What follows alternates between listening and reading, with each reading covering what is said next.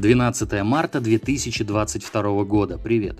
Новая информация о том, что с ковидом по-прежнему все очень и очень сложно. Некая врач-инфекционист рассказала об осложнениях COVID-19, которые могут остаться на всю жизнь. Согласно последним исследованиям, одним из самых распространенных последствий перенесенной коронавирусной инфекции является сахарный диабет первого и второго типов, который встречается у 15% пациентов.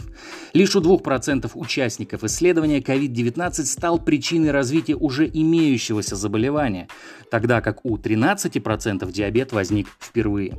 Коронавирусная инфекция также может стать причиной сердечных заболеваний, таких как инфаркты, инсульты и воспаление мышц сердца.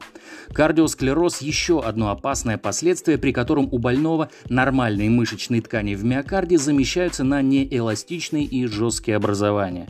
Кроме того, COVID-19 может привести и к пневмонии, которая переходит в фиброз. Данное осложнение может стать причиной появления рубцов на легочной ткани, некоторые из которых остаются в организме навсегда. Еще одним опасным последствием коронавируса является воспалительное поражение щитовидной железы, тиреодит, которое может перейти в хроническую стадию. Ну а теперь о насущном.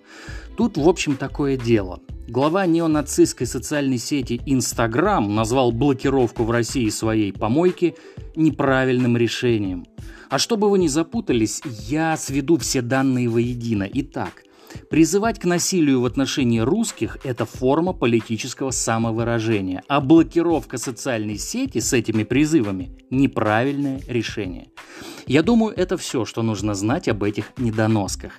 Теперь многие из нас начали четко понимать, насколько тяжело приходилось и приходится нашим российским дипломатам. Ведь работать на международном уровне приходится вот с такими же полудурками, только уже в формате целых государств. Кстати, я абсолютно согласен с заявлением Роскомнадзора, в котором было сказано, что Инстаграм нужно запретить для психологического здоровья россиян. Архиверное заявление.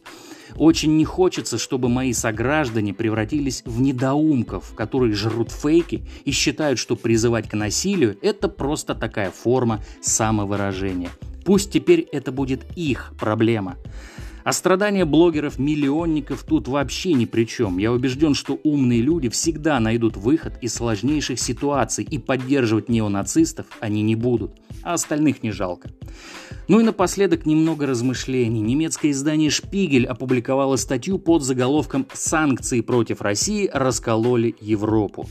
Суть в том, что европейские страны не смогли прийти к консенсусу по вопросу новых антироссийских санкций я позволю себе мнение.